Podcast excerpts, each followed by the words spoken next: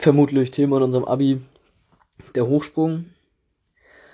Ähm, ich orientiere mich hierbei an dem YouTube-Video zum Hochsprung. Das heißt, der Hochsprung, eine Sportdokumentation. Geht in etwa 15 Minuten. Ich habe mir die wichtigsten Sachen rausgeschrieben und äh, würde sie gern hier verewigen. Ja, zunächst zur Geschichte vom Hochsprung. Es gibt verschiedenste Techniken beim Hochsprung. Zuallererst wurde äh, weitestgehend der Scherensprung äh, angewendet, der nun nur noch zum Üben und zum Bewegungsablaufs äh, Verdeutlichung benutzt wird. Dabei lag im besten Fall der Körperschwerpunkt in etwa 25 cm über der Latte. Beim Rollsprung, äh, der später angewandt wurde, lag er 15 cm über, über der Latte. Der Tauchwälzer äh, schaffte es, den Körperschwerpunkt ganz minimal über die Latte zu le äh, legen. Und am Ende äh, der altbekannte Phosphory Flop, das heißt die Bewegung mit dem Rücken zuerst über eine Bogenspannung den Körperschwerpunkt sogar unter die Latte zu legen. Das Phasenmodell von Meinl unterscheidet drei verschiedene Phasen. Beim Hochsprung ist die Vorbereitungsphase der Anlauf. Ziel des Anlaufs ist es, eine optimale Voraussetzung für die Bewältigung der Hauptphase zu liefern. Die Hauptphase ist dann die eigentliche Lösung der Bewegungsaufgabe. Das heißt, der explosive Absprung mit der äh, folgenden Steig- und Flugphase und letztlich der Lattenüberquerung. Und das, die, das Nachbereiten der Hauptphase ist die Endphase, das heißt das Einleiten der Landung durch das Hochklappen der Beine und ein kontrolliertes Landen, um Verletzungen zu vermeiden. Das Funktionsphasenmodell von Göhner ist dabei definitiv genauer und äh, beschreibt das Ganze äh, intensiver. Er fängt an mit der Hilfsfunktionsphase erster Ordnung, dem Anlauf. Der Anlauf ist entscheidend für einen guten Absprung mit der folgenden Rotationsbewegung. Der Anlauf sollte parabelastförmig sein, um den Impuls der Anlaufgeschwindigkeit in Sprunggeschwindigkeit umzuwandeln. Die Anlaufgeschwindigkeit ist dabei maßgeblich für die Sprunggeschwindigkeit. Jeder Sportler hat irgendwie einen individuellen Ablauf, trotzdem gibt es verschiedene Maßnahmen, die äh, zu einem perfekten Anlauf führen. Es sollte eine leichte Kurveninnenneigung des Oberkörpers äh, gegeben sein, um die Ausgangslage zum Absprung zu optimieren. Außerdem entscheidend natürlich die aufrechte Körperhaltung und die Arme, die in der, äh, die, die in der Bewegungsrichtung geführt werden. Der Anlauf ist anfangs rhythmisch und äh, taktiert und zum Ende geht es vor allem darum, äh, möglichst lange zu beschleunigen.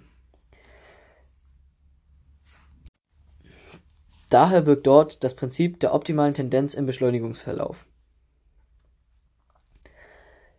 Ist der Übergang zwischen äh, Bremskraftstoß und, und, und, und Sprung quasi reibungslos und glatt, dann ähm, sollte vor äh, dem vorausgehen eine hohe Endgeschwindigkeit. Da wirkt das Prinzip der Impulserhaltung. Außerdem beim Anlauf noch zu sagen, jetzt nicht leistungsentscheidend, aber trotzdem äh, zur Orientierung relativ gut, ist, dass der Fokus des Blickes zunächst auf die Latte gelegt wird, vor allem auf die Mitte der Latte, und später zur Orientierung äh, für die Sprunghöhe am hinteren Pfosten, also das heißt am zweiten Pfosten vom Anlauf ausgehend. Ist die erste Hilfsfunktionsphase abgearbeitet und der Anlauf gelungen, äh, leitet man über in den Absprung. Der Absprung ist entscheidend, um eine hohe Sprunghöhe zu erreichen.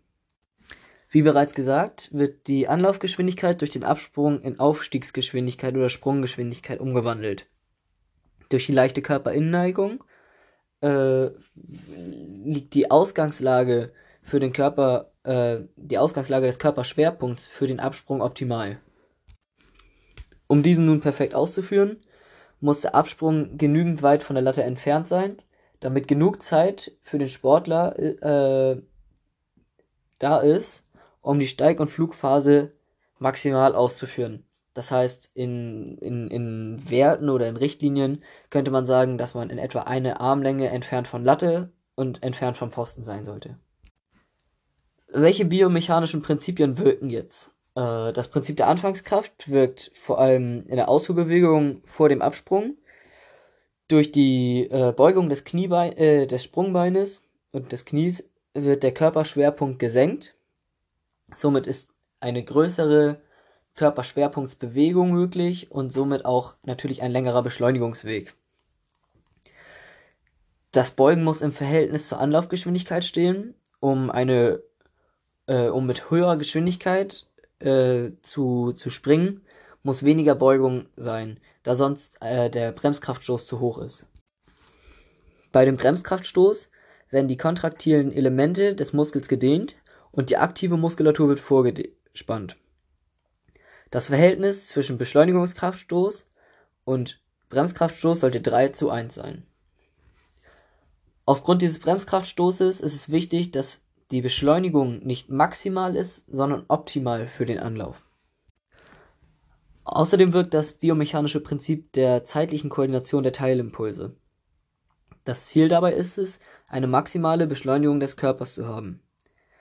Dadurch müssen Anlauf, Schwungarmeinsatz, Schwungbeineinsatz und die Beinstreckung perfektioniert werden. Der Schwungarm und das Schwungbein sollten gleichzeitig nach oben geführt werden und das Sprungbein zurückgeführt werden. Das Zurückführen des Sprungbeins äh, lässt sich durch da, die, das Prinzip der Impulserhaltung beschreiben. Nach dem Absprung folgt die Steig- und die Flugphase, ebenfalls eine Hauptfunktionsphase. Hierbei wirkt das wichtigste Prinzip, das Prinzip der Impulserhaltung. Durch das Abstoppen der Kör Teilkörper im System mehrerer Teilkörper kommt der Impuls dessen System zugute. Werden nun in dieser Aufwärtsbewegung nach dem Absprung die Arme und Beine gestoppt, kommen Impulse, äh, kommen die Impulse dem Restkörper zugute und er beschleunigt noch weiter. Außerdem kommt ein zusätzlicher Impuls durch das äh, eben schon angesprochene Zurückstoßen des Sprungbeins, der das die Überstreckung und die Bogenspannung erleichtert. Wichtig ebenfalls ist, dass die äh, Körperpunkte nah am Körper sein müssen, um das Massenträgheitsmoment auszunutzen. Es spricht ebenfalls dafür, dass die Körperpunkte nah am Körper sein müssen, da das Prinzip der Drehimpulserhaltung wirkt und somit eine höhere Reaktions Rotationsgeschwindigkeit erreicht wird. Die Hand des Sportlers sollte zur Hilfe richtungsweisend über die Sprunglatte geführt werden und ihr hinterhergeschaut werden. Die dritte und letzte Hauptfunktionsphase ist dann die Lattenüberquerung. Dabei sollte der Kopf in Nacken genommen werden, sodass die Überstreckung des Körpers leichter wird. Hierbei wirkt das Prinzip der Gegenwirkung. Kopf in Nacken, Aktio, Est Reaktio, Hü äh, die Hüfte wird angehoben und das Hohlkreuz wird gebildet.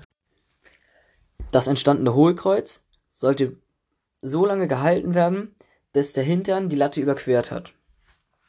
Danach sollte die Bogenspannung aufgehoben werden, damit äh, der, der, die Beine dem Oberkörper folgen können. Außerdem sollte das Kinn dabei zur Brust genommen werden, da das das Einklappen der Beine erleichtert. Hierbei wirkt ebenfalls das Prinzip der Gegenwirkung. Ja, und die letzte Phase des Hochsprungs ist offensichtlich die Landung.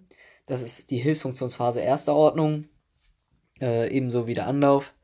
Und äh, sollte so ausgeführt werden, dass Verletzungen vermieden werden. Das Ganze sollte im Idealfall ablaufen, indem der Sportler auf den Schultern landet und sich danach nach hinten abrollt. Ja, vielen Dank fürs Zuhören bei diesem wundervollen Podcast zum Thema Hochsprung. Äh, ich hoffe, ihr hattet super viel Spaß. Habt ihr noch Rückmeldungen, dann meldet euch doch bei mir und äh, bei Fragen, ja, bei Fragen geht mir nicht auf die Eier.